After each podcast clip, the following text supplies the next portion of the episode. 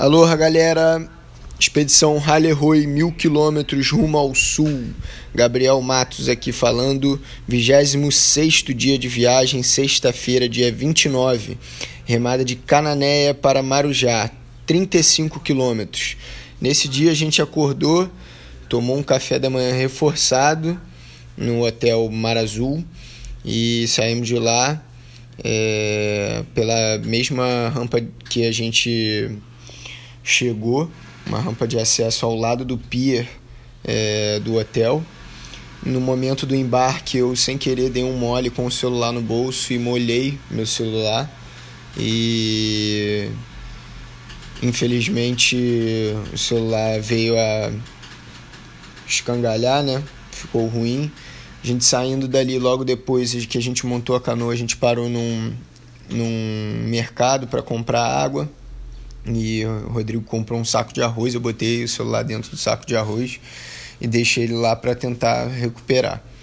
É, a gente seguiu remando logo na, na saída ali é, de Canané. A gente pegou uma bancada de areia muito forte é, e a gente teve que fazer um contorno mais para o braço de saída para o mar mas rapidamente a gente conseguiu retornar e seguir no rio.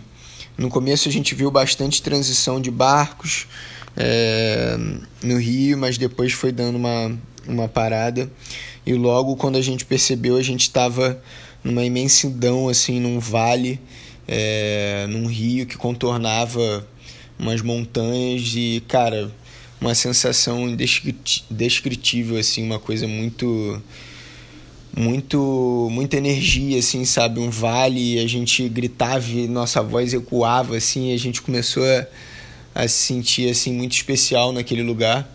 É, já no percurso assim a gente via bastante guará que é uma ave vermelha linda da região. E mais para frente assim desses vales é, a gente teve um momento onde a gente a gente encontrou com uns botos e foi literalmente assim uma apresentação assim. Eles pararam na nossa frente e ficaram se apresentando assim de forma muito espontânea assim pulando para um lado para o outro e se debatendo no alto um com o outro. Parecia que eles estavam brincando ali e a gente ficou quietinho é, vivenciando aquilo é, passar pelo canal do Varadouro foi muito especial também. A gente pegou um cenário é, de maré bem baixa, então dava para ver bastante as margens assim, é, uma margem bem escura, uma sensação ao mesmo tempo é, bem bonita, mas estranha, assim, um cenário meio escuro, meio sombrio, mas é uma remada assim espetacular, inesquecível é, a todo tempo olhar atento para tentar achar um jacaré, né? Ou ao mesmo tempo aquele sentimento de medo, mas de também poder ver um, um, um animal na margem diferente, enfim.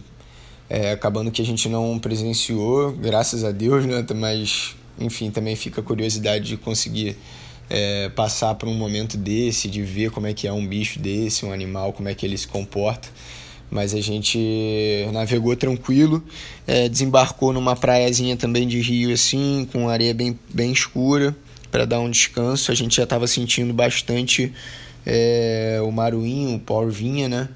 E a gente já estava usando um, bon... um chapéu nosso de com, tel... com tela mosquiteira para evitar, mas mesmo assim eles passavam pelo furo. Mas ainda estava tranquilo, a gente seguiu. E chegando no Marujá, é, tem, tinha uma tempestade se formando, assim, bastante nuvem carregada. A gente desembarcou e começou a procurar é, um lugar para poder ficar, um vilarejozinho com algumas casas só, bem pequenininho. E a gente não encontrava ninguém, muita placa de restrição é, de máscara e, enfim, alerta sobre o Covid, né? E as casas tudo fechadas, pousadas é, e campings tudo fechados, porque a gente não sabia, tinha uma restrição rolando lá que final de semana estava fechado, é, só, só ficava aberto para visitação é, a vila durante a semana. Se a pessoa chegasse durante a semana e ficasse lá final de semana, ok, mas ela não poderia transitar final de semana da vila para a terra ou de ter, da terra para a vila. E, enfim, foi meio complicado para a gente conseguir um lugar para a gente se abrigar, mas graças a Deus a gente achou a pousada do Tunico lá, o André abrigou a gente no rancho dele e hum, a gente teve que tirar a canoa de onde ela estava, ela estava numa extremidade praticamente da vila, a gente foi para outra e nesse trecho já tinha bastante raio e enfim, trovoada, o céu cinza bem carregado assim, final do dia já. E a gente deixou a canoa no rancho do André, onde ele guarda o barco dele e a canoa caiçara dele, chamada de Nicole, uma canoa caiçara muito bonita, verde e amarela, linda, fininha, estreita assim, com, com um tronco muito bonito.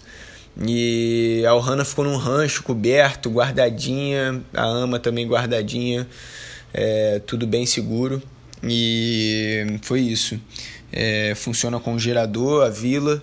Então, assim, a gente teve um ventiladorzinho de noite, o quarto tinha tela.